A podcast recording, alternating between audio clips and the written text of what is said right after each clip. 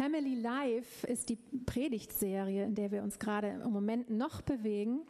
Und eigentlich ist Ruben heute mit seiner Predigt dran. Aber das Thema Familie ist so sehr unser beider Thema, dass wir uns überlegt haben, wir teilen uns einfach so ein bisschen die Zeit.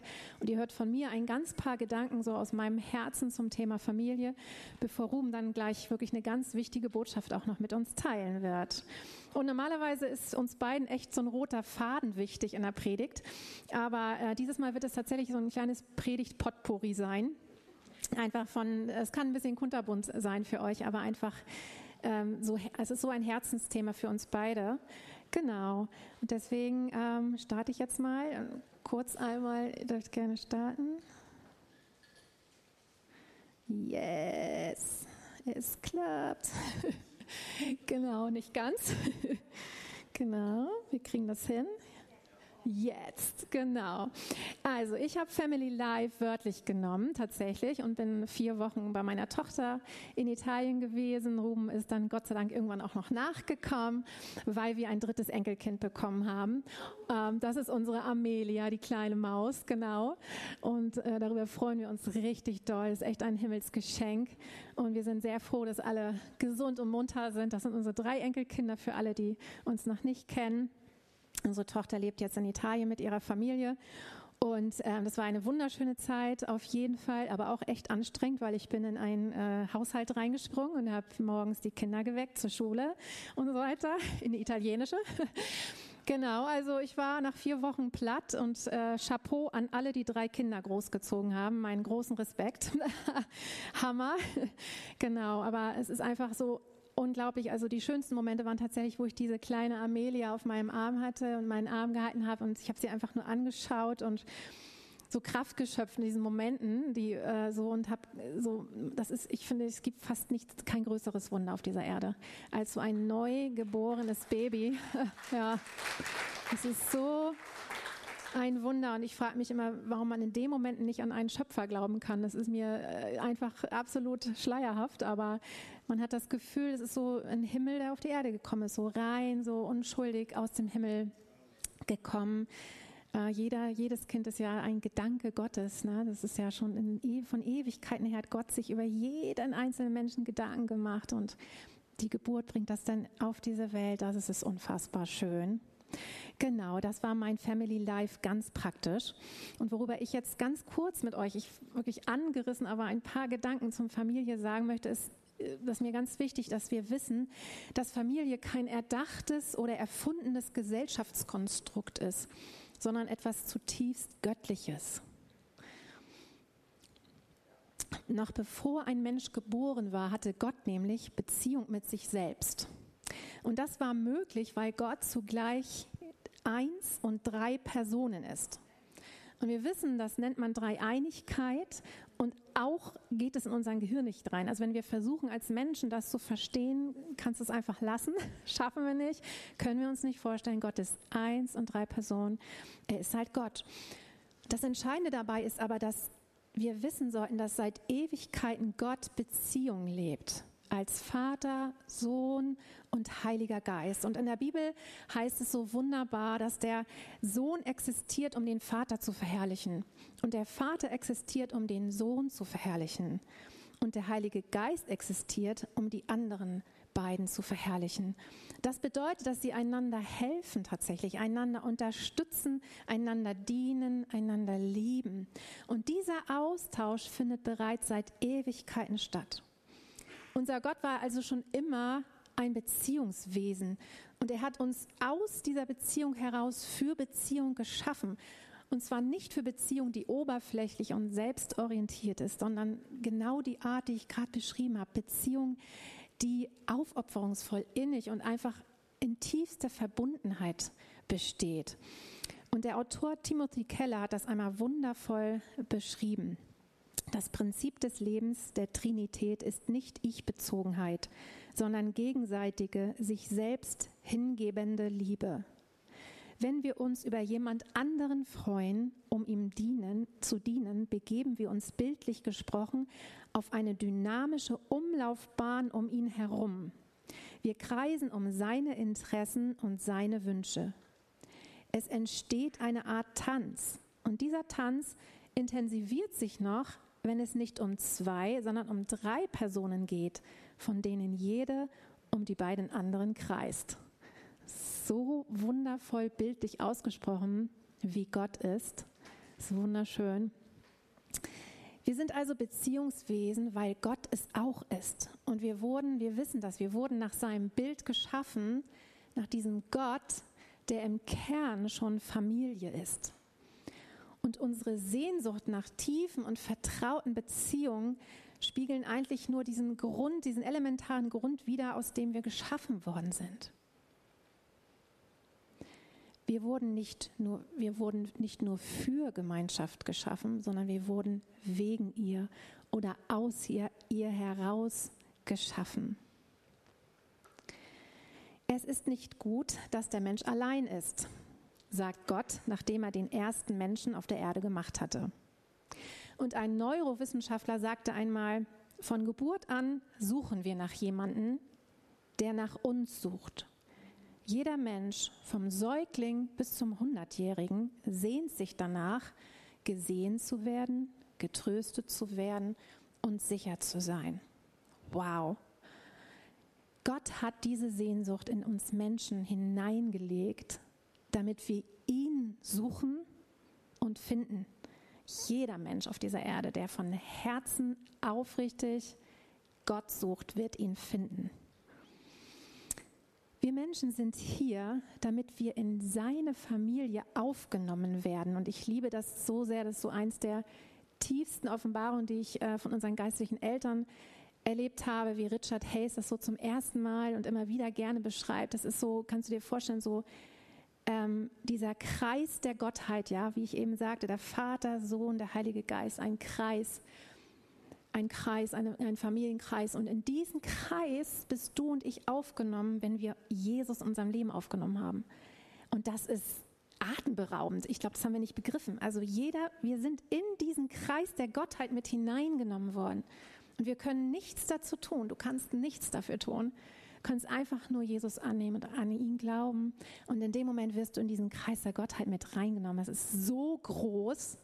Und ich glaube, wir werden in Ewigkeit erleben, wie groß das ist. Es ist einfach atemberaubend. Genau.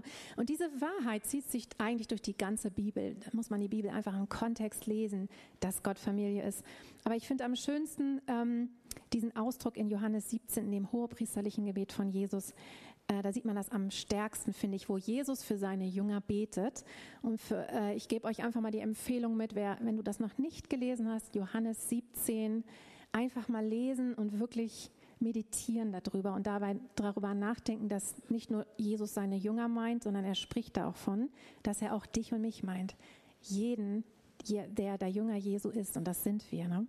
Und ich nehme einen Ausschnitt daraus, den lese ich euch vor, Verse 16 bis 23 sagt Jesus zu seinem Vater, Sie sind nicht von der Welt, meine Jünger, wie auch nicht ich von dieser Welt bin.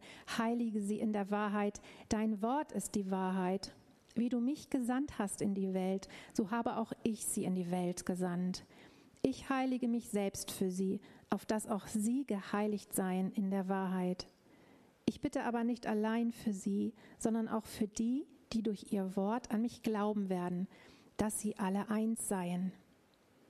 Wie du, Vater, in mir bist und ich in dir, so sollen auch sie in uns sein, auf dass die Welt glaube, dass du mich gesandt hast.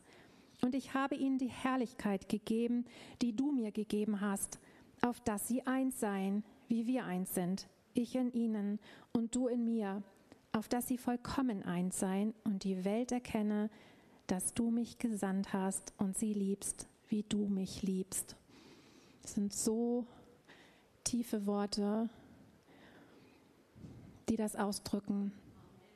Jesus im Vater, Vater mit Jesus, wir in ihm, er in uns. Das sind so tiefe Worte. Ich empfehle euch, das mal mit nach Hause zu nehmen und das mal zu kauen, wirklich mal zu essen, dieses Wort, diese Wahrheit. Das ist so wichtig für uns, dass wir immer mehr davon, immer mehr davon erkennen und immer mehr Offenbarung erleben, was das heißt. Er in uns und wir in ihm. Ganz tief verborgen in ihm sind wir. Das ist so wundervoll. Ähm, und das sind nur ein paar Gedanken zur Familie, denn ich möchte unbedingt Ruben gleich einen Raum für seine ganz wichtige Botschaft geben. Aber es brennt einfach in meinem Herzen für uns als Gemeinde, dass wir diese Kostbarkeit ähm, der, über Familie in unseren Herzen tragen, dass wir verstehen, Familie ist etwas zutiefst Göttliches. Und das in einer Welt, in der die Familie gerade auseinanderzufallen scheint in der diese Essenz und dieser Kern der Gesellschaft, von der eigentlich die Gesundheit, das weiß man eigentlich, und das Wohlergehen von Gesellschaft abhängt, völlig an Wert verloren hat. Es brennt in meinem Herzen, dass wir wache Herzen haben, die sehen und verstehen und Münder, die ohne Angst aussprechen, wofür wir leben.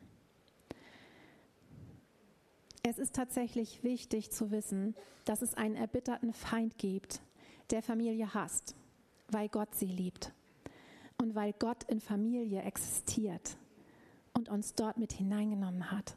Und dann ist es letztlich das Ziel dieses Feindes, die Herrlichkeit der Familie Gottes, die Gemeinde hier auf Erden zu zerstören, was natürlich nicht passieren wird, aber das ist sein Ziel. Und das bedeutet, dass Familie ein umkämpftes Thema in dieser Welt ist aber trotzdem voller Hoffnung und Sieg steckt. Denn wir wissen, Gott hat geplant zu gewinnen und es ist schon vollbracht. Der Sieg ist schon vollbracht. Ja, und er hat alles in uns hineingegeben, in seine Familie, in seine Gemeinde, die tatsächlich ist die Hoffnung der Welt, die Gemeinde Gottes, die aufsteht und scheint und strahlt und Familie lebt.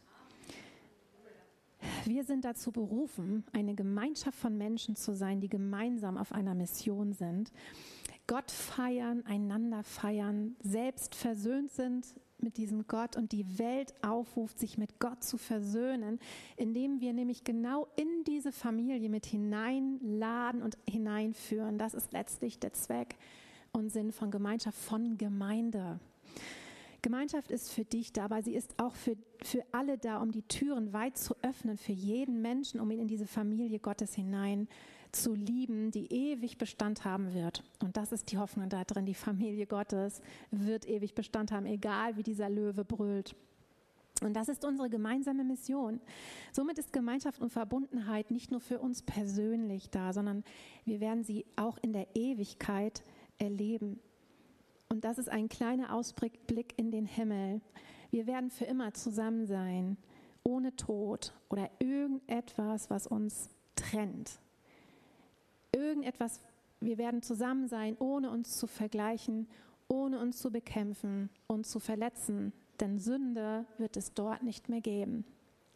Wir werden dort mit einer bunt gemischten Gruppe von Menschen für immer zusammenleben, arbeiten, Beziehungen bauen, essen, lieben, Gott anbeten und genießen. Diese Menschen werden uns kennen und wir werden sie kennen. Das ist unsere Zukunft. Und das lieben wir am besten jetzt schon als Gemeindefamilie auf der ganzen Erde. Ich möchte schließen mit diesem wundervollen ähm, Vers aus Kolosser 3, Vers 14. Wichtiger als alles andere ist die Liebe. Wenn ihr sie habt, wird euch nichts fehlen.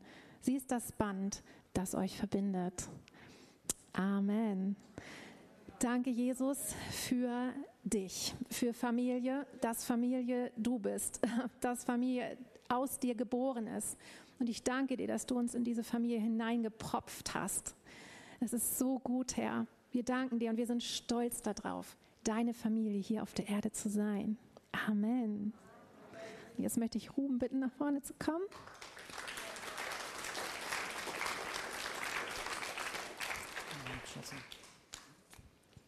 Ich habe hier heute Morgen eine Menge Sachen in der Hand. Muss ich erstmal sortieren ein bisschen.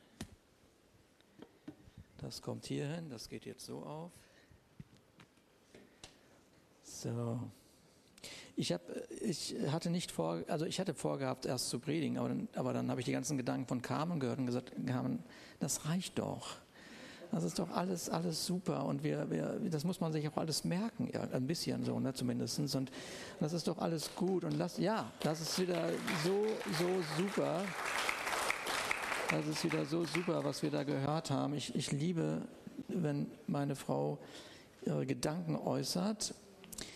Ähm, übrigens nicht nur hier am Sonntag. schleim mich gerade ein. Nein, weil ich sie liebe und weil sie gute Gedanken hat. Ja, und diese Gedanken, die sie uns jetzt hier gerade auch äh, gezeigt hat, ähm, die sind aus dem Herzen Gottes und äh, absolut großartig und wichtig für uns. So, jetzt geht's, äh, geht die Reise ein Stück weit weiter. Carmen äh, sprach von einem äh, Potpourri heute. Ähm, in einer Predigt, die ich dieses Jahr gehalten habe, sagte ich, dass egal wie wir das Weltgeschehen gerade beurteilen, und das beurteilen wir sicherlich alle in irgendeiner Art und Weise, die Geschichte, die der Gott, an den wir glauben, ja, mit den Menschen schreibt, ist dennoch eine Liebesgeschichte. Gott liebt Menschen. Er liebt nicht immer das, was sie tun, aber er liebt Menschen. Gestern Abend habe ich auch gepredigt in Neumünster. Und habe ich gesagt, der Ort deiner Bestimmung, den nennt man den Ort der Liebe bei Gott. Und die Geschichte der Gemeinde, die Carmen gerade beschrieben hat, die Geschichte der Gemeinde ist ja mitten in diesem Weltgeschehen. Wir sind ja mitten da drin. Und äh, die Gemeinde ist Botschafterin des Himmels. Die Botschaft des Himmels mitten in dieses Weltgeschehen. Und das Weltgeschehen fühlt sich manchmal ganz weit weg an. Und während der Pandemie haben wir gemerkt, oh, es ist ganz, ganz nah. Okay, und es kann ganz schnell gehen, sowas. Ganz, ganz schnell. Plötzlich ist das an deinem Frühstückstisch. Ich habe eine Reportage über den Zweiten Weltkrieg äh, gesehen und dann wurde einfach so ein ganz kleines Nichtsdorf in USA rausgepiekt, so gepickt. Und dann äh, war so wurde so beschrieben, wie das ganz ganz weit weg war der Krieg in Europa, völlig undenkbar, dass das irgendwas mit diesem kleinen Dorf zu tun hat. Und und und dann kam es immer näher und irgendwann wurden auch die Söhne dieses Dorfes eingezogen. Und plötzlich ist man mittendrin, will das gar nicht, begreift gar nicht, wieso bin ich jetzt mitten in so einem Weltgeschehen. Das kann ja gar nicht sein, das ist doch völliger Blödsinn. Nun, die Geschichte, die Geschichte der Gemeinde mitten in diesem Weltgeschehen, ja, wird ein Happy End haben. Okay, es wird ein Happy End geben. Okay, äh, äh, ein Happy End heißt nicht, nicht ohne Schmerzen, aber ein Happy End heißt, dass Gott Gott geplant hat, wie Carmen gesagt hat, zu gewinnen. Und während wir mit Familie vielleicht unseren kleinen persönlichen Kern oft wahrnehmen, also Papa, Mama, ja, Ehe, das nehmen wir wahr. Da, da sind wir verwoben, ja, vergrößert Gott mit der Gemeinde diesen Familiengedanken. So, und, und wer, wer, wer Sohn Gottes oder Tochter Gottes ist, ist gleichzeitig Bruder und Schwester. Okay, das ist, das ist das, was wir hier erleben und erleben. Der, der neben dir sitzt, ist nicht Mitglied einer Leuchtfeuergemeinde oder der Leuchtfeuer, sondern neben dir sitzt eine Schwester, neben dir sitzt ein Bruder, okay, gerettet in Jesus Christus. Kostbar, wertvoll. Manchmal, manchmal verliert man diesen Gedanken, aber das ist das, was Gott sieht. Und, und die Familie, diese Familie Gottes hat immer einen Ortsbezug, wie Eutin oder jetzt auch Lübeck. Ist es nicht großartig, was da gerade passiert? Danke für diese Geschichte. Oder durch unsere Dinnerpartys, die wir leben, gibt es auch einen Ortsbezug Richtung Malente, Richtung Stockelsdorf, Richtung Zahnekau, Schwentintal. Demnächst werden wir in Krömitz eine Dinnerparty starten, da freue ich mich drauf. Richtig großartig. Mit anderen Worten, wir bauen einen Ortsbezug. An einem Ort trifft sich Familie, trifft, treffen sich Söhne und Töchter oder Brüder und Schwestern. Und dann gibt es einen nationalen Bezug Richtung Deutschland. Es gibt einen internationalen Bezug zur ganzen Welt, ja, weil Gott in allen Städten, Dörfern, Ländern seine Gemeinde unter den Namen Jesus gerufen hat. So, und dann gibt es noch eine Verbindung und die verlieren wir sehr schnell aus dem Augen. Und das ist diese Verbindung, die hier, hier geschrieben, beinahe geschrieben stand. Was passiert? Ne? Das macht nichts, das kriegen wir alles schnell hin. Ähm, was wir äh, sicherlich äh, immer wieder mal aus den Augen verlieren, nämlich ähm, Jetzt muss es gehen, oder? Nämlich, nämlich, Beine, guck mal, da sind sie schön, ne? Sind die nicht schön, die beiden? Ihr müsst jetzt Ja sagen. Genau. Nämlich, dass wir manchmal diesen, diesen, diesen Blick verlieren, aus dem Auge verlieren, ähm, nämlich, dass die Gemeinde unmittelbar auch etwas mit Israel zu tun hat. So, und, und jetzt ist das so, das, was ich jetzt sagen werde, das ist so ein bisschen Predigt, Lehre und Geschichte. Ja, also eine völlig andere Art, die ich heute predige oder spreche oder was auch immer das, wie man das nennt, oder vortrage, keine Ahnung. So, Israel ist also in den letzten Tagen absolut in den Mittelpunkt gerückt. Und, und wir werden gleich wahrnehmen, dass die Gemeinde und Israel verwoben ist mit der Geschichte, die Gott schreibt. Gott schreibt. Und äh, die Gemeinde, also du und ich, die Gemeinde, du und ich, sind aus Gottes Sicht untrennbar mit diesem Volk verbunden. Das kann ja, ja. Und der eine, für den einen ist das völlig klar, was ich jetzt sage, und für den einen oder anderen ist es etwas, eine völlig neue Perspektive. Das ist eine völlig neue Perspektive. Guck mal, die ersten Jahrzehnte, die ersten Jahrhunderte der Menschheitsgeschichte, die wir im ersten Buch der Bibel, deswegen habe ich eine, eine dicke Bibel mal aus meinem Büro geholt, diese ersten, die ersten, ersten Seiten, das, ist die ersten, das sind die ersten Jahrhunderte da, ja. Ich sage auch gleich, wie viele Seiten, damit ihr genau wisst, wie viele Jahrhunderte auf welche Seiten passen. Ja, die ersten Jahrzehnte und Jahrhunderte der Menschheitsgeschichte, wie sie hier in dem ersten, in den ersten Buch der Bibel nachzulesen sind, beschreibt, wie Gott immer wieder dieser Welt mit Gnade begegnet. Begegnet ihn mit Gnade. Er begegnet mit Gnade, weil er auf einen Menschen getroffen ist, der geglaubt hat. Und weil ein Mensch geglaubt hat, konnte Gott ihm mit seiner Gnade begegnen und sagen, komm, wir schreiben jetzt mal Geschichte. Und die Geschichte, die Gott immer geschrieben hat, war immer eine Gnade von Rettung, von Befreiung, von Weiterführen. Und diese Menschen sind außergewöhnlichen, außergewöhnliche Schritte gegangen. So, pass auf, die ersten elf Kapitel der Bibel, die ersten elf Kapitel der Bibel beschreiben 2000 Jahre moralischen Verfalls. Blöder Nachsatz, ich weiß. Aber so ist es ja, ersten elf Kapitel der Bibel, 2000 Jahre moralischer Verfall, ja, bis Abraham erscheint. Das gibt es doch gar nicht. Was ist denn los, dass es ihm rausfällt? Ja, pass auf, ich, wenn das jetzt nicht geht, dann ist das nicht so schlimm. Die Predigt ist wichtiger als diese, dieses, äh, dieses Technikkram hier. Ähm, ich mache es noch einmal und wenn es dann nicht geht, dann, dann müsst ihr mir so folgen. Ähm, ich brauche ein neues Handy. Mein Blick geht sie zur Kassiererin. Herrlich, ne? Ist das nicht schön? Ah, Jesus. So, jetzt machen wir das nochmal so, jetzt machen wir es nochmal so. Und dann gucken wir, was passiert. So. Genau. So. Okay. So, diese ersten elf Kapitel beschreiben also moralischen Verfall 2000 Jahre lang, bis Abraham erscheint. Und der, der Rest, der Rest der, der, der Bibel, ja, also bis äh, des Alten Testaments, deckt die nächsten 2000 Jahre ab, von Abraham an bis Jesus. Wieder 2000 Jahre. Genau. Äh, jetzt weiß ich, warum das nicht geht. Ich muss mal ganz kurz was machen noch, ja? Sekunde bitte, ihr Lieben. Ich muss mal ganz kurz was machen hier noch. Ich muss mich mal kurz auf den ja, genau, das, was ich Carmen gesagt habe, das darf dir nicht passieren, habe ich ihr gesagt. Anzeige. Zurück, Anzeige. Ja, ja, ja, ja, ja, ja, ja, ja. Automatische Sperre nie. Ja. ja er hat's geschickt. Ah, no, Ist das nicht fürchterlich? Hm. Hm. So, Abrahams Leben war kein Neustart für die Weltgeschichte wie bei Noah. Bei Noah war es ein Neustart, aber bei Abraham ist es der Ausgangspunkt von Gottes Heilsplan für diese Welt. Okay? So, Gott geht mit Abraham aufgrund seines Glaubens einen Bund ein einen Bund ein.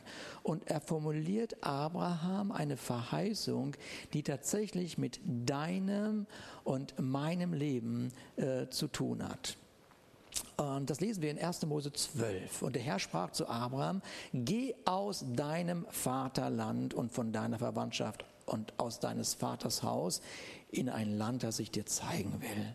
Und ich will dich zum großen Volk machen und ich will dich segnen und dir einen großen Namen machen und du sollst ein Segen sein. Ich will segnen, die dich segnen und verfluchen, die dich verfluchen. Und jetzt kommt, jetzt kommt diese Aussage, die sehr wichtig ist. Unter anderem, da gibt's alles ist da wichtig, aber jetzt der Bezug zu dir und mir.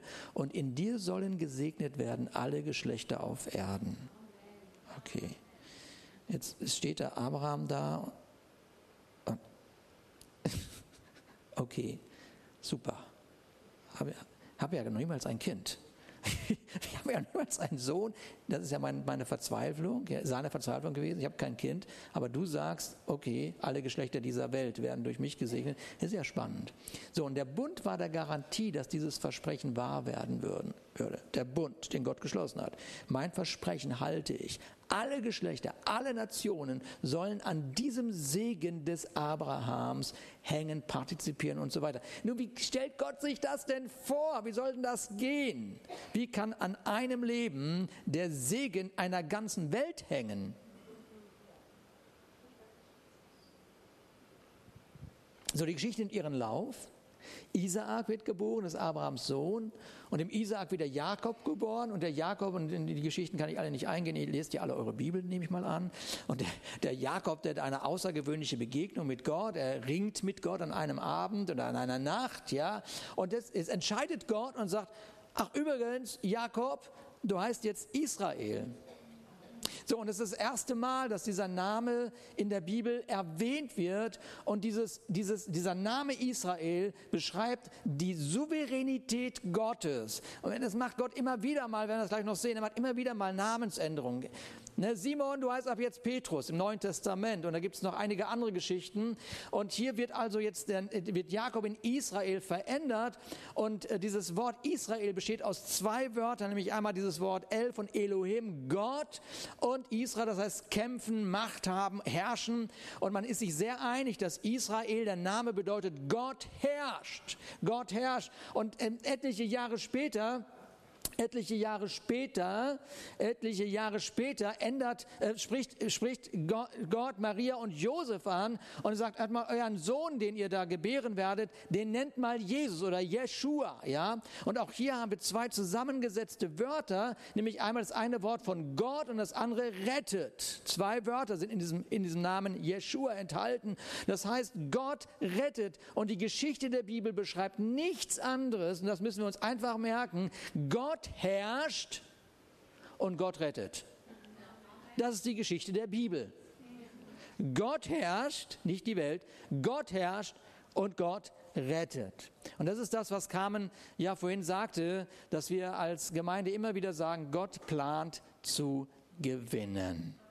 So, und sein Wille ist und bleibt, dass jeder Mensch zu der Erkenntnis der Wahrheit, wer ist die Wahrheit? Jesus Christus kommt, ja, und gerettet wird. Das heißt, Israel, und das ist mir ganz wichtig, dass wir es als Gemeinde wahrnehmen, ist nicht plötzlich da und Gott stolpert über ein Volk und gibt ihnen eine Sonderstellung und sagt, jetzt seid ihr was, sondern nein, nein, nein, nein, es beginnt mit dem Leben eines Menschen, eines Menschen, der glaubt, der glaubt.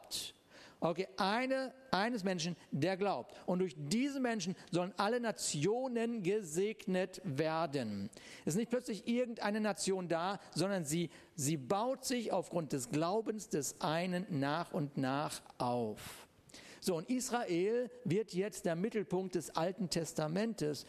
Und im 2. Mose 2. Mose, äh, hören wir einfach mal, wie Gott dieses Volk sieht, was auf seinem Herzen ist. Da sagt er nämlich, äh, liebes Volk, liebes Volk, mein Volk, ja, ihr sollt ein Königreich sein von Königen oder ein, ja, von Königen und Priestern sein. Ihr sollt mir ein Königreich von Priestern sein, ein heiliges Volk. Das ist seine Sicht für dieses Volk, was da entstanden ist. Okay? Okay. So, und jetzt du, machen wir noch einen Sprung mal ins Neue Testament. Und was wir da sehen, ist, dass Petrus über die Gemeinde im Neuen Testament sagt, ihr aber, spricht Gott, seid ein auserwähltes Geschlecht, ein königliches Priestertum. Kriegst du da irgendwas zusammen gerade? Okay, ein heiliges Volk, wessen Eigentum sein Eigentum. Und was ist unser Auftrag? Zu verkündigen die Wohltaten dessen, der euch berufen hat. Wer hat uns berufen? Jesus Christus. Was hat er getan? Er hat uns aus der Finsternis herausgerufen in ein Licht. Wir waren einst nicht sein Volk, nun aber seid ihr was? Gottes Volk. Irgendwann wart ihr nicht in der Gnade, jetzt seid ihr in der Gnade. Wow. Mit anderen Worten, was wir sehen, da ist etwas zusammengekommen. Da ist etwas zusammengekommen, was sehr wichtig war, von Anfang an auf dem Herzen Gottes. Und deswegen ist jetzt wichtig, dass wir einmal das Alte Testament verlassen, dann gehen wir ins Neue Testament und das Neue Testament, hier das Neue Testament, Neue Testament, irgendwo weiter hier vorne, ja, Neues Testament, das ist nicht meine, meine Bibel, ich habe die gerade hier aus dem Büro geholt irgendwo.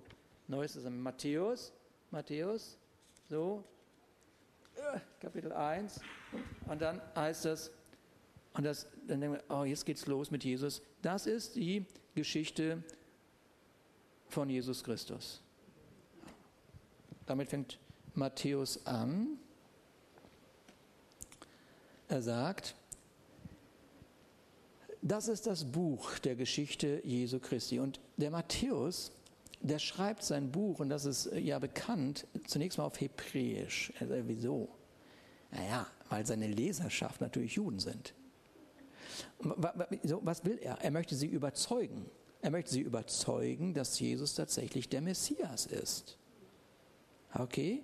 Der Retter, auf den sie warten. So, den damaligen Juden war das aufgrund von Prophetien klar. Im Alten Testament gibt es über 300 Prophetien auf Jesus. In anderen Worten, da war eine Erwartungshaltung, dass diese Prophetien sich erfüllen werden. Und eine dieser Prophetien beschreibt eben, dass Jesus, der Retter, also der Messias, der Retter, aus dem Stamm aus David kommt oder von Abraham kommt. Also war es Matthäus wichtig, okay, wenn ich das jetzt beschreibe, wenn ich jetzt den Juden überzeugen möchte, dann muss ich ihm einen Bezug bringen zu der Geschichte. Also formuliert er, dass Jesus tatsächlich ein Nachkomme Abrahams und Davids war. By the way, nicht nur 300 Prophetien von Jesus im Alten Testament, auch über 450 Erwähnungen des Alten Testamentes im Neuen Testament. Das ist ein Buch und es gehört zusammen. Ja, es gehört zusammen und es ist eine sich enthüllende, spannende Geschichte. So, und jetzt formuliert eben der Matthäus, ich habe das, weiß nicht, ob ihr das überhaupt lesen könnt, da heißt es halt, dass äh, das Buch des Ursprungs Jesus Christus, des Sohnes Davids, des Sohnes Abrahams. Und dann führt er, glaube ich, 14 Generationen auf und nochmal 14 Generationen auf, bis er endlich zu, äh, äh, zu Jesus kommt.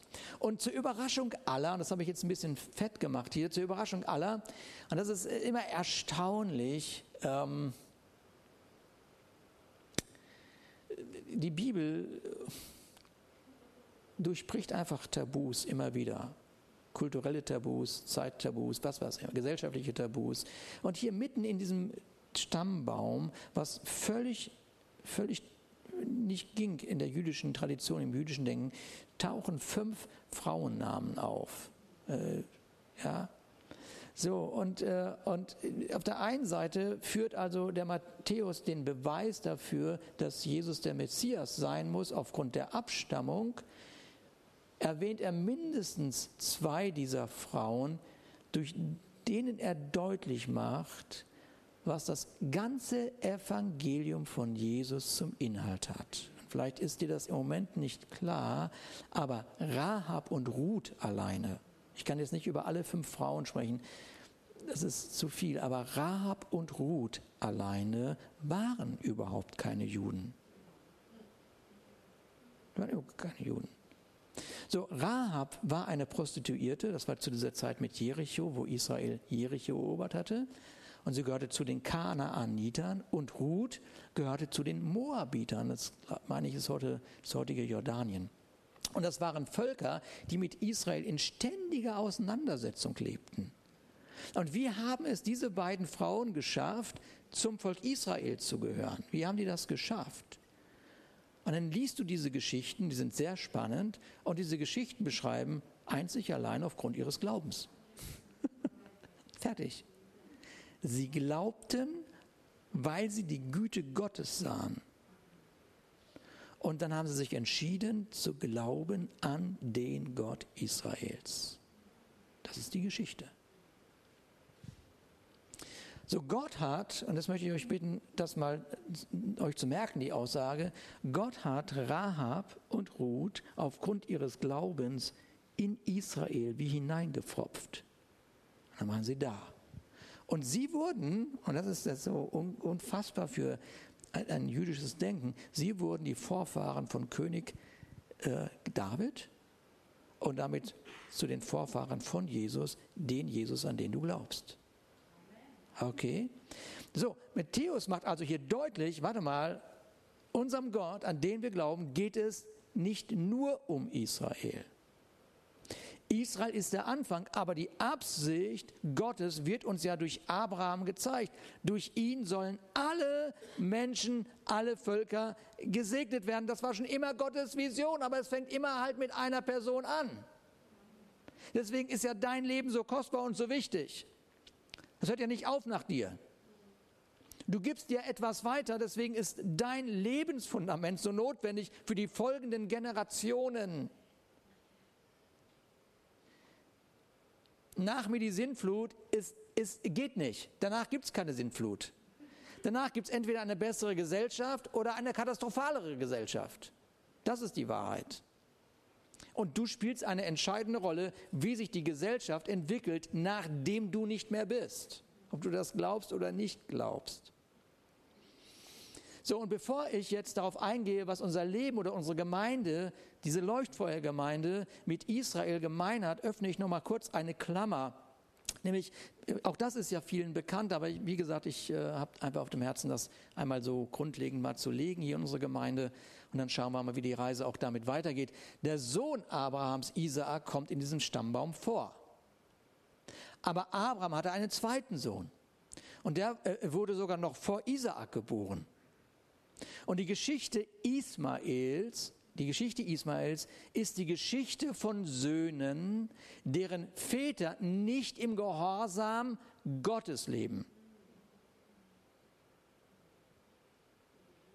Es ist wirklich ein Wort an die Väter hier. Dein Gehorsam gegenüber Gott formt deinen Sohn oder deine Tochter. Das ist, das ist so. Ja? So, Abraham versucht aus eigener Kraft Nachkommen zu bekommen. Und im Grunde genommen entsteht Ismael dadurch, dass eine unschuldige Sklavin herhalten muss, weil Abraham und seine Frau den Worten Gottes keinen Glauben schenken. Das ist die Geschichte. Aber Achtung, hört mir gut zu. Ismael ist kein Unfall. Ismael ist kein Unfall, wie kein Kind auf dieser Erde ein Unfall ist. Kein Kind ist ein Unfall. Und wenn es über dein Leben ausgesprochen worden ist, dann sage ich dir, gebe diesen Gedanken wirklich Jesus Christus ab und empfange seine Liebe, weil aus den Augen Gottes bist du kein Unfall. Und Ismael genauso wenig. Und das hatten wir uns letztes Jahr äh, angeschaut, dieses ganze Thema mit Hagar, nämlich dass sie diese Mutter äh, heißt ja Hagar von Ismael, ja, dass sie und ihr Sohn, sie empfangen von Gott ein Wort und Gott sagt, ich werde dich zu einer großen Nation machen. Und der Islam ist eine abrahamitische Religion, die auf Ismael zurückzuführen ist. Und das, was wir heute im Nahen Osten sehen, was wir schon seit Jahren im Nahen Osten sehen, ist im Grunde genommen ein Bruderkrieg. Die Beziehung ist seit der Geburt von Isaak von Hass geprägt. Hass geprägt. Warum? Ja, ganz typisch Familie, weil der eine enterbt wurde. Und mit der Enterbung wurde ihm alles genommen. Das Land und alles das, was Abraham besaß. So, der Einzige, der zwischen beiden Brüdern für Frieden sorgen kann, ist wer? Hat irgendjemand eine Idee? Ja, Jesus, ne? Jesus. Jesus ist der Einzige. Aber Jesus, hör mir gut zu, Jesus, und jetzt, jetzt haben wir einen Bezug, Jesus ist nicht von seiner Gemeinde zu trennen. Jesus kommt doch nicht auf den Esel wieder geritten in den Nahosten und sagt, hallo. Das, das wird nicht passieren. Wenn er wiederkommt, dann kommt er als König wieder. Aber dann beugt sich jedes Knie. Okay, Des, deswegen, Jesus und seine Gemeinde sind nicht zu trennen. Welche Rolle spielt jetzt diese Gemeinde? Nun, Jesus wird geboren. Jesus erfüllt das Gesetz. Jesus bringt den Himmel auf die Erde. Jesus wird gekreuzigt. Jesus überwindet den Tod. Und was macht er? Er weist immer und immer wieder darauf hin, dass der Glaube an ihn der entscheidende Faktor ist, um Zugang zu haben zu den Möglichkeiten des Himmels oder den Zugang zu dem Segen des Abrahams. Und obwohl Jesus ganz deutlich an verschiedenen Stellen zum Ausdruck bringt, dass er vom Vater gesandt ist, um seinem Volk, den Juden, das Evangelium zu predigen, ja, erleben die Menschen seiner Zeit, dass Jesus das Tabu bricht und Menschen aus den Heiden, die glauben, segnet. Und die Pharisäer und die, die Jünger, die fassen nicht einen Kopf und sagen, das kann doch nicht wahr sein. Aber Jesus weiß, was der Vater sieht. Der Segen des Abrahams soll zu allen Menschen fließen. Und er, und, er, und er übertritt diese Linie von, oh, wir dürfen nichts mit denen zu tun haben. Aber sagt er, ja, solchen Glauben wie bei dieser Frau oder solchen Glauben wie bei diesem Hauptmann habe ich in Israel nicht gefunden. Seid, seid ihr da? Okay, so mit anderen Worten, dieses ganze Prinzip der Heilsgeschichte, die in Abraham gestartet ist, führt Jesus selbstverständlich aus. Nur das hat keiner geglaubt. Keiner geglaubt. Und die erste Gemeinde entsteht in Jerusalem. Die erste Gemeinde entsteht in Jerusalem. Und sage und schreibe, das können wir uns heute gar nicht vorstellen, zu 100 Prozent bestehen sie aus Juden. Das, das kann man sich ja, ja, ja, natürlich, muss ja. Und by the way, Jerusalem spielt noch eine entscheidende Rolle in der Weltgeschichte. Aber Happy End, es gibt ein neues Jerusalem. Haha. ich habe keine Ahnung, ich habe keine Ahnung. Weiß ich nicht. Vielleicht sitzt hier ein Experte, der mir sagt, wie das neue Jerusalem sein wird. Was weiß ich, keine Ahnung. So, okay. Zu 100 Prozent, zu 100 Prozent aus Juden. Was, was, was erkennen die denn? Die erkennen, dass Jesus der Messias ist. Und diese Juden lassen sich auf den Namen Jesus taufen und bekennen dadurch, dass der Glaube sie gerettet hat. Das, das ist der Weg. Deswegen stehen sie da. Deswegen stehen sie auf. Und nach der Predigt von dem Petrus, was sollen wir denn jetzt tun? Glaubt an Jesus und lasst euch taufen auf seinen Namen. So, jetzt geht die Zeit ins Land. 50, 60 Jahre später. Ein völlig neues Bild. Diese Jünger, die Jünger mussten wahrnehmen, dass Gott tatsächlich die Verheißung mit Abraham ernst gemeint hat. Ernst gemeint. Und sie, sie, sie, sie, sie, müssen, sie müssen das Evangelium den damaligen Heiden predigen. Wollen sie das? Nein, das wollen sie nicht. Wollen sie nicht. Aber die Umstände, in denen Gott sie hineinführt, zwingt sie dazu. Die Umstände, sie, eine schlimme Verfolgung findet statt. Sie müssen Jerusalem verlassen, egal wo sie sind. Plötzlich sind sie unter, unter den Heiden. Petrus wird, wird überrascht und muss unkoscheres Zeug essen. Geil gibt's doch nicht. Wieso ich? Kann sich der Paulus machen? Nein, du jetzt. Okay? So, das heißt, es zerreißt sie, weil sie, weil sie, weil sie trotz ihres Glaubens an Jesus an ihrer Kultur festhalten wollen. Und jetzt hört mir gut zu. Bei Gott geht es nicht um eine jüdische Kultur und bei Gott geht es auch nicht um eine christliche Kultur. Bei Gott geht es um eine himmlische Kultur. Okay? Darum geht es Gott. Und das berührt mein Herz, dass es Gott um eine himmlische Kultur geht. Denn diese himmlische Kultur kann nur retten. Nur eine himmlische Kultur kann deine Ehe retten. Nur eine himmlische Kultur kann dein Denken über Mann und Frau sein retten. Nur eine himmlische Kultur kann unser Land berühren und Brüder berühren, die sich bekriegen. Also predigen sie Jesus, wo auch immer sie hinkommen. Sie predigen Jesus, sie können nicht anders. Und jetzt passiert natürlich genau das, was sie nicht zu glauben gewagt haben. Heiden werden aufmerksam auf das Evangelium. Ja, warum denn? Warum?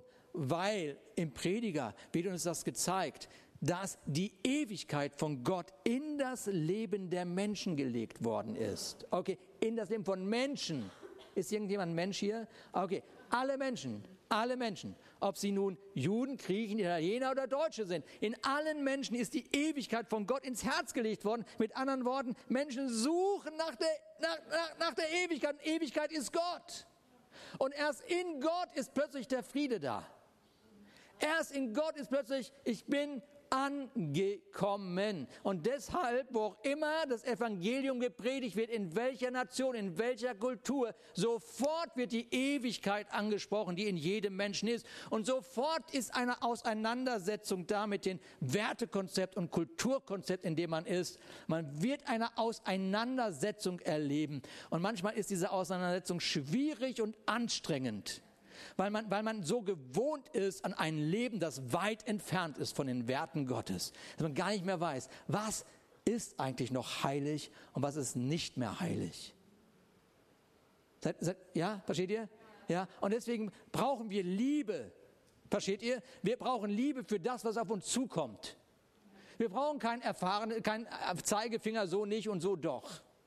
Wir brauchen Liebe, um Menschen zurückzuführen zu der Güte Gottes. Und noch etwas, es ist nur die Kraft Gottes, die verändert, nicht deine überzeugenden Worte. Deshalb haben wir hier vor drei Wochen diese Kraftkonferenz gemacht, weil auf meinem Herzen ist es von ganzem Herzen, dass wir der Kraft Gottes begegnen und dass diese Kraft Gottes uns bestimmt, dieses Haus zu bauen und nicht eine Struktur und nicht irgendeine Lehre und sonst irgendwas, sondern wenn du der Kraft Gottes begegnest, der Kraft Gottes, verstehst du? Kraft, nicht Gänsehaut, Kraft Gottes Kraft Gottes. In dem Augenblick sagst du, pass auf Gott, es tut mir leid, dass ich so blöd war, mich so verhalten, mich so verhalten habe. Ich möchte ein neues Leben leben mit dir. Und ich gebe mein Leben aufs Neue. Ich lege mein Leben hin, damit du dein Haus bauen kannst. Denn du hast einen Heilsplan für diese Welt und für dein Volk Israel. Begegne der Kraft Gottes. Erlaube es dir nicht, in einer Zeit wie dieser auf deinem Sofa zu sitzen und dich mit Netflix und all dem Kram zu berauschen, dass du nur noch weißt, oh, wieso sind schon wieder drei Stunden rum? Es liegt nicht an Gott, es liegt an dir. Es liegt an dir. Und nochmal, wir genießen das Leben. Wir genießen das Leben. Ich genieße das Leben mit meiner Frau. Ich genieße es, mit meiner Frau Filme zu gucken aber ich genieße es, wenn ich höre, wie sie Lobpreis macht. Als wir gestern Abend, als ich gestern Abend nach Neumünster gefahren bin, hier für diese Aufnahme, es ist, es ist ein Traum von, von Carmen seit Jahren gewesen, dass die, dass die Musik, die, die Musik, die aus diesem Haus entsteht, dass das aufgenommen wird und in dieses Land getragen wird. Keiner weiß um die Gebetskämpfe dieser Frau. Keiner weiß das. Keiner weiß das. Das weiß keiner das Reden mit unseren Leitern, mit den Musikern, mit all den, das weiß keiner. Den Herzenswunsch, der dahinter steht. Nicht wegen Leuchtfeuer, nicht wegen uns, sondern weil eine Welt, eine Welt die Botschaft braucht, die aus diesem Haus kommt. Aus diesem Haus kommt eine Botschaft, die lautet, Jesus lebt. Und es ist die Güte Gottes, die dich zur Umkehr bewegt. Und die Begegnung mit Jesus führt dich auf ein neues Fundament, eine neue Identität. Und das braucht dieses Land. Das ist ihr Herzenswunsch. Aber gestern, gestern, ich sollte dort dann predigen und unsere Band hat gespielt, sagt sie, Ruben, ich muss zu Hause bleiben. Das gibt es doch gar nicht. Das ist doch jetzt der Moment für dich. Ja, ich muss zu Hause bleiben. Und während ich meine Gedanken sortiert habe für die Predigt gestern Abend, hat Carmen Lobpreis gemacht im Wohnzimmer. Es hat mein Herz berührt. Versteht ihr das? Okay, das ist Geschichte schreiben. Geschichte schreiben. Geschichte schreiben bedeutet auch, ich ziehe mich mal ein bisschen zurück und lass alle laufen. Aber meine Gebete haben das durchgetragen. Und das ist in Erfüllung gegangen gestern.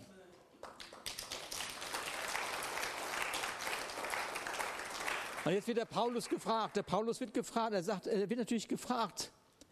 Äh, sag mal, was, was ist denn jetzt? Ja, Paulus ist dieser Apostel, der zu diesen Heiden gesandt wurde. Da haben sie das ein bisschen sortiert. Der Geist Gottes hat es sortiert. Und er wird gefragt, welche Rolle spielt denn jetzt in Zukunft Israel? Und welche Rolle nimmt denn jetzt die Gemeinde ein? Wie, wie ist denn das jetzt zu verstehen? Und das ist so eine logische Frage. Weil daraus doch alles entstanden ist. Was machen wir denn jetzt mit diesem, diesem Spannungsfeld, das da ist? Es ist doch ganz klar, dass das da ist.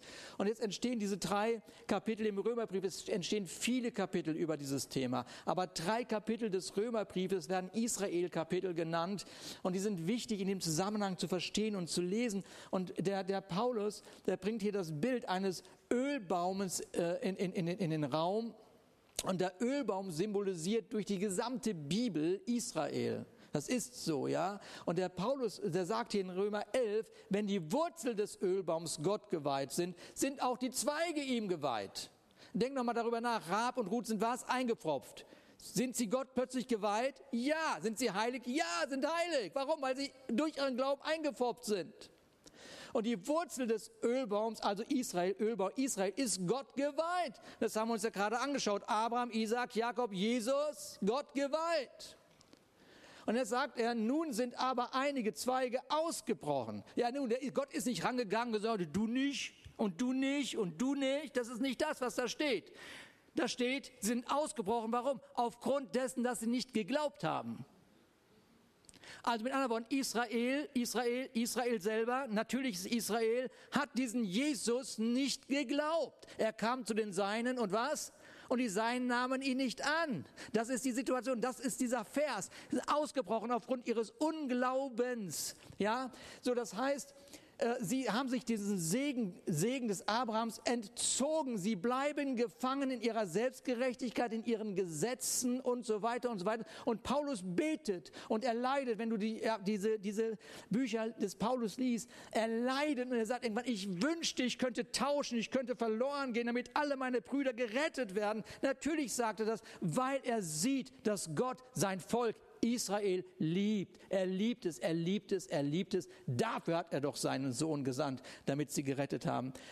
So, das ist das, was Paulus sieht und er leidet, äh, weil er natürlich wahrnimmt, dass in Jesus eben dieser neue Bund begonnen hat. Der Segen des Abrahams kommt jetzt allen zugute, die im Glauben an Jesus verbunden sind. Okay, der Gerechte, sagt das Neue Testament, das Alte übrigens auch, wird aus Glauben leben. Und jetzt kommt das eigentliche Wunder, äh, was er dann beschreibt. Und unter die übrig gebliebenen Zweige bist du der Zweig, du, ich, wir, der Zweig eines wilden Ölbaums eingefropft worden. Rabrut, könnt ihr euch erinnern? Ja, eingefropft. Und jetzt wir, und, und wirst jetzt wie sie vom Saft aus der Wurzel des edlen Ölbaums genährt.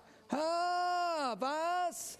Gottes Werk ist nun, dass er uns aufgrund unseres Glaubens in den Baum mit eingepfropft hat und wir Teil der göttlichen Geschichte werden. Wie? Nochmal, Rab und Ruth.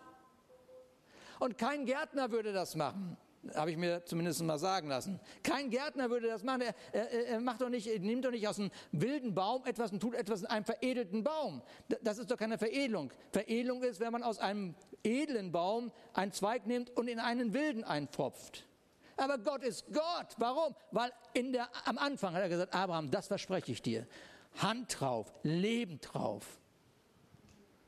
Und er hat sein Leben gegeben. Er hat sein Leben gegeben. Und so fropft Gott wilde Zweige in den Baum Israels ein. Wir werden Teil dieser Geschichte. Du bist vielleicht ein Deutscher, Teil. Mein Vater war ein italienischer Teil. Hier sitzen ein echter Teil, ein, ein echter ist geblieben in unserer Gemeinde, Gott sei Dank, Marcello, ein echter. Den kannst du mal anfassen, so fühlt sich ein echter an. Ja, wichtig. Äh, welche Nation auch immer hier vertreten, hier sind einige Nationen ja vertreten, Gott sei Dank. Durch den Glauben an Jesus, ja, in den Baum hineingepfropft sind. So, jetzt eine spannende Frage. Entspricht dieser Baum dem heutigen existierenden Staat Israels? Nein. Hoi, nein. Paulus hat es ja gerade erklärt. Dieser Baum beschreibt alle an Jesus glaubenden Menschen. Dieser Baum repräsentiert ab Jesus das eine Volk Gottes aus Juden und allen Heiden. Und es gibt keinen Unterschied mehr. Wir sind ein Volk und gehören zu Gott. Es wird aber spannend. Die Geschichte ist noch nicht zu Ende. Die ersten drei Jahrhunderte beschreiben eine Kirche, die aus Juden und Heiden gemeinsam bestanden haben. Das war völlig normal. Jetzt baut sich ein Spannungsfeld auf zwischen den Juden, die an den Gesetzen hängen, und den Juden und Heidenchristen, die in Jesus die Erfüllung sehen. Das ist eine, ein völlig normaler Vorgang. Etwas Neues ist gekommen, Kultur wird in Frage gestellt, Gesellschaftskonzepte werden in Frage gestellt aufgrund dessen, wer Jesus ist. Das ist ein großes Thema. Und dann gibt es in der Geschichte, es gibt in der Geschichte eine rabbinische Synode äh, Anfang des zweiten Jahrhunderts und es gibt dieses, und das habt ihr vielleicht schon mal gehört, das ökumenische Konzil von Nicea, das Kaiser Konstantin einberufen hat. Okay, das ist ungefähr 300 und noch was Jahre nach Christus. So, und hier startet, und das kann ich alles nicht erzählen, hier startet ein Abgrenzungsprozess. Einfach ein Abgrenzungsprozess. Man will wissen, das ist das, was die Juden sind und das ist das, was die Christen sind. Völliger Blödsinn. Das ist genau das, was Carmen gerade gesagt hat. Das, was Gott zusammengefügt hat, soll der Mensch nicht scheiden. Das, was am Anfang in der Bibel steht, ist eine Prophetie nicht nur für die Ehe, nicht nur für die Familie, sondern für den Heilsplan Gottes zwischen Gemeinde und Israel. Das, was Gott zusammengefügt hat, darf der Mensch nicht scheiden. So, und, und, und schaut, schaut, das ist, das ist so, wenn du in dieser Geschichte bist, weißt du manchmal gar nicht, was du entscheidest. Denn in all dem waren Christenverfolgungen, all das war ein Thema, ein Wirrwarr. Der Tempel zerstört, die Juden wussten nicht mehr, wie sollen wir denn jetzt unsere Gesetze halten. Orientierungslosigkeit überall in der Gesellschaft. Überall in der Orientierungslosigkeit. Wir könnten da, ich könnte da noch so viel zu sagen zu diesem Drama 70 nach Christus und was das bedeutet hat für die gesamte jüdische Kultur. Aber es ist jetzt nicht unser Thema. Aber durch diese Trennung, die angefangen hat, weil irgendjemand Entscheidung getroffen hat, weil er es vielleicht sogar gut gemeint hat. Und vielleicht haben zu dem Zeitpunkt Menschen gesagt, Aufgabe, endlich keine Christenverfolgung mehr. Es kann alles sein. Aber es war ein Kollateralschaden, den wir bis heute erleben. Diese Trennung, die Trennung, durch diese Trennung entstanden Gedanken, dass man, dass man, dass man Juden zu verstoßen hat, weil sie die Christusmörder sind. Und Historiker sagen, das ist ein, eine Wurzel des Antisemitismus, den wir heute haben. Die Kirche, die Kirche hat dermaßen versagt in diesem Thema. Das ist es ist unfassbar. Und eigentlich, eigentlich müsste, müsste die Kirche heute aufstehen. Nicht unsere Politiker, die versuchen, Antisemitismus zu bekämpfen, sondern die Kirche muss aufstehen und sagen, warte, wir gehören zusammen. Wir gehören zusammen. Im Moment hört man die Kirche über Gender reden. Es wäre gut, wenn die Kirche über Israel reden würde.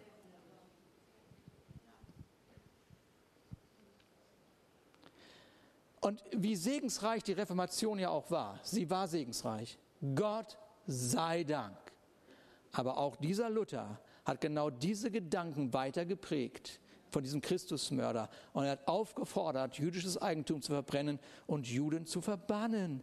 Und das ist doch, ist doch klar, ein gottloser Mensch fühlt sich dadurch noch gerechtfertigt, wenn die Kirche ihm den Rahmen dafür gibt. Also rechtfertigt Hitler seine Reichsprogromnacht durch diese Schriften des Luthers. Und manchmal muss man einfach differenziert das, diese Themen betrachten. Auf der einen Seite feiern wir logischerweise die Reformation und sind so dankbar für diese Gedanken Christus allein, der Glaube allein, die Schrift allein. Wir sind so dankbar dafür. Aber, aber, aber wir können ja nicht blind durch die Gegend laufen und, und nicht wahrnehmen, dass es auch eine Katastrophe gewesen ist in einem bestimmten Bereich. Und deswegen, wisst ihr, wisst ihr, jetzt mache ich noch etwas. Ich weiß, es ist schon etwas später. Ich bin gleich durch. Die Kirche, die Kirche brachte aufgrund all dieser Themen eine, eine Theologie äh, zum Ausdruck, die nennt man Ersatztheologie. Und diese Ersatztheologie bedeut, behauptet, dass Gottes Pläne mit Israel abgeschlossen äh, äh, äh, äh oder aufgehoben sind. Und dass Israel seine Berufung als Volk Gottes verloren hat. Das Drama ist, das kann man alles aus der Bibel irgendwie lesen. Aber sehr oft nicht in Zusammenhängen. Nur wenn man sich einige, Verse rausklaubt und sagt, das ist jetzt so, ja. Galater 6, Galater 6 beschreibt sehr, sehr, sehr, sehr eindeutig, wer die Kirche ist und warum die Kirche Israel Gottes ist, aber niemals im Sinne von Ersatz. Niemals im Sinne von Ersatz. Okay, jetzt übergehe ich noch mal was. Deshalb macht der Paulus äh, äh, ja in Römer 11 etwas deutlicher. Er sagt, warte mal, du, der du in der Leuchtfeuergemeinde sitzt und zum Glauben gekommen bist, an Jesus Christus, okay, wir, das ist jetzt für uns, das ist an uns ein Wort. Du kannst nicht verächtlich auf andere Zweige herabsehen. Kannst du nicht. Das kannst du nicht machen. Wenn du meinst, du hättest das Recht dazu, dann lass dir gesagt sein, nicht du trägst die Wurzel, sondern die Wurzel trägt dich. Okay, die Wurzel. Deswegen Respekt. Respekt. Respekt. Im ersten Jahr unserer Leuchtfeuergemeinde haben wir irgendein, ich habe das, die Tage habe ich das nochmal nachgedacht, haben wir irgendeiner, ich weiß nicht welche, ich habe es völlig vergessen, irgendeiner messianischen Gemeinde in Jerusalem, ich glaube damals 4000 Mark gespendet, so alles, was wir hatten. Irgend sowas war das. Ne? Und ich heute empfinde ich, das ist wie so eine Erstlingsgabe gewesen, die wir in dieses Volk investiert haben. Und, und wir haben vieles in den Jahren aus, aus dem Auge verloren. Ich erkläre auch gleich warum. So, so, das heißt, wir können nicht äh, verächtlich drauf kommen. Jetzt, jetzt, jetzt komme ich zum Abschluss und der Aussage, wie sehr dein Leben und unsere Gemeinde mit Israel verbunden ist. Nochmal, nochmal, dass wir das richtig gut vor Augen haben. Galate, Paulus sagt, durch Jesus Christus bekommen jetzt alle Menschen aus allen Völkern Anteil an dem Segen, den Gott Abraham zugesagt hat. Aufgrund des Glaubens erhalten wir den Geist, den Gott versprochen hat. Okay, versteht ihr das? Ist, das, das ist dieser ganze, ganze Kreis, den, den dieses Buch schreibt. und du und ich, wir sind da noch mittendrin. Da ist noch viel, viel, viel, viel mehr. Da ist noch viel mehr. Das Buch ist gewaltig. Und ich weiß, einige Le Lehrer werden hier gerade wach und sagen, oh, ich möchte noch mehr davon hören. Ich möchte das selber. Ich, ich, ich, muss, ich muss wissen, wie das geht. Ich muss wissen, weil, weil es ist einfach spannend. Da sind wir und du mittendrin. Okay, und die Frage ist ja nun, ob Gott mit seinem Volk, also mit dem natürlichen Israel, den bisher herausgerissenen Zweigen noch etwas vorhat. Das ist die Frage. Ja, möchte er, dass alle zur Erkenntnis der Wahrheit kommen? Ja. Okay, ja, siehst du. So, jetzt sagt Paulus, hier weiter in Römer 11, die ausgebrochenen Zweige dagegen werden wieder was? Eingepfropft werden. Achtung, wann? Ja, wenn sie glauben. Das ist das Prinzip. Okay, geht, geht nicht anders. Das ist das Prinzip, ja. Denn es steht sehr wohl in Gottes Macht, sie wieder einzupfropfen. Natürlich. Dein Glaube, dein Glaube, sofort setzt die Gottes Macht, setzt sofort Gottes Macht frei. Du wirst eingepfropft in dieses geistliche, wahnsinnig starke Bild. Wenn nämlich du aus dem wilden Ölbaum herausgeschnitten wurdest, zu dem du von Natur aus gehörst und auf den edlen Ölbaum aufgefropft worden bist, mit dem du doch von Natur aus nichts gemeinsam hast, wie viel leichter wird es dann sein, die Zweige von Natur aus zum edlen Baum, die dazugehören, wieder in den Baum einzufropfen. Natürlich ist das für Gott ein einfaches. Okay, Achtung, jetzt öffnet Paulus die Perspektive, wie das geschehen wird und warum es uns wichtig ist, eine herrliche Gemeinde an diesem Ort zu bauen. Hier sind wir nun mal. Wir sind in Eutin, Kreis Ostdeutschland, jetzt auch in Lübeck, in all den Dinnerpartys, wo auch immer wir unsere Fühler ausstrecken, weil ein Mensch glaubt und sagt, ich öffne mein Haus. Okay, warum machen wir das? Warum, machen, warum bauen wir überhaupt eine Gemeinde? Nun, die eine Seite ist, okay, wir wollen Menschen retten. Ganz klar. Menschen sollen aus der Hölle befreit werden. Okay? Denn Menschen gehen ewig verloren, wenn sie nicht Jesus Christus annehmen. Das ist so. Es ist dramatisch. Aber das Buch ist sowieso dramatisch und die Geschichte der Welt ist dramatisch. Und deswegen ist es einfach kein Spiel. Wir haben viel Spaß, wir haben viel Freude und, wir, und alles, aber es ist ernst. Sehr ernst. Und die Zeit, Zeiten ändern sich. Und die Zeiten es ist wie, als wenn etwas immer mehr und mehr zusammenkommt. Was mich im Moment sehr berührt, abgesehen davon, dass Conrad und Justina hierher gezogen sind, im Moment sind auf unserem Newsletter, ich weiß nicht, ob du das weißt, vier Familien, die Häuser und Wohnungen suchen, weil sie hier an diesen Ort ziehen wollen. Warum? Ich weiß es nicht. Aber Gott orchestriert etwas. Gott führt etwas zusammen für etwas, was in die Zukunft führt und was wichtig ist für diese Stadt, was wichtig ist für dieses Ostholstein, was wichtig ist für Schleswig-Holstein und ich glaube, was wichtig ist für Deutschland. Und manche, manche Entscheidungen, die wir vor, vor 20 Jahren getroffen haben, wussten wir nicht. Als wir unser Wohnzimmer geöffnet haben, wussten wir nicht, dass du heute hier sitzt. Ich wusste das nicht. Aber jetzt bist du da. Und deswegen nochmal die Entscheidung, die wir damals getroffen haben. Führen, führen immer weiter. Und sie werden Gesellschaft beeinflussen. Deswegen öffnet Paulus jetzt hier die Perspektive und sagt, ich möchte euch, liebe Geschwister, über das Geheimnis der Absichten Gottes mit Israel nicht im Un in Unklaren lassen. Danke, Paulus. Das wäre jetzt auch blöd gewesen, ne? Okay, was willst du denn? Ja, genau. Damit ihr nicht in vermeintlicher Klugheit aus der gegenwärtigen Verhärtung Israels falsche Schlüsse zieht. Okay, ja, versteht ihr? Nichts erheben, nichts erheben, gar nichts. Es stimmt, dass ein Teil von Israel sich verhärtet hat, aber das wird nur so lange dauern, wie lange, bis die volle Zahl von Menschen aus den anderen Völkern zum Glauben gekommen sind. Was? Was höre ich da? Okay, wenn diese Voraussetzung erfüllt ist, wird was? Ganz Israel gerettet. Äh, Mann, Mann, warum bauen wir Gemeinde? Warum bauen wir Gemeinde? Warum? Ja gut, okay. Wir wollen dass dein Leben, dass mein Leben mit Jesus Christus in Berührung kommt, dass wir darin leben, dass wir damit unser Leben gestalten, dass wir so unsere Kinder ein gutes Fundament geben und so weiter und so weiter und so weiter. Ich könnte so viel dazu sagen. Aber je mehr Heiden zum Glauben kommen, desto näher kommt Gott seinem Ziel. Je mehr zum Glauben kommt, desto eher kommt Gott zu seinem Ziel. Was ist sein Ziel? Dass sein Volk Jesus erkennt und Jesus zu einer herrlichen Gemeinde zurückkommt. Jesus hat geplant zu gewinnen und er kommt nicht wegen eines Krieges im Nahen Osten, er kommt nicht wegen eines Krieges im Osten, er kommt nicht wegen deines Kleinkramkrieges, er kommt für eine herrliche Gemeinde. Du regst dich auf über den Krieg im Nahen Osten, du regst dich auf über den Krieg in Ukraine. Manche Familien haben mehr Krieg.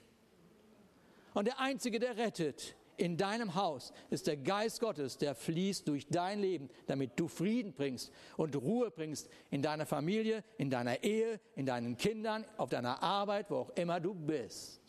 Denn Jesus sieht eine herrliche Gemeinde, eine herrliche Gemeinde. Du bist die herrliche Gemeinde, du bist verantwortlich dafür. Nicht ich alleine als Pastor dieses Hauses, nicht Matthias, nicht Carmen, nicht Anja, nicht wer auch immer hier in Leiterschaft irgendwo steht, sondern du und ich gemeinsam sind dafür verantwortlich, dass dieses Haus herrlich wird. Eine herrliche Gemeinde zeigt das Wesen Gottes in einer gefallenen Welt. Es geht mehr als um dich. Gemeinde ist die Hoffnung der Welt und Gemeinde ist die Hoffnung für Israel.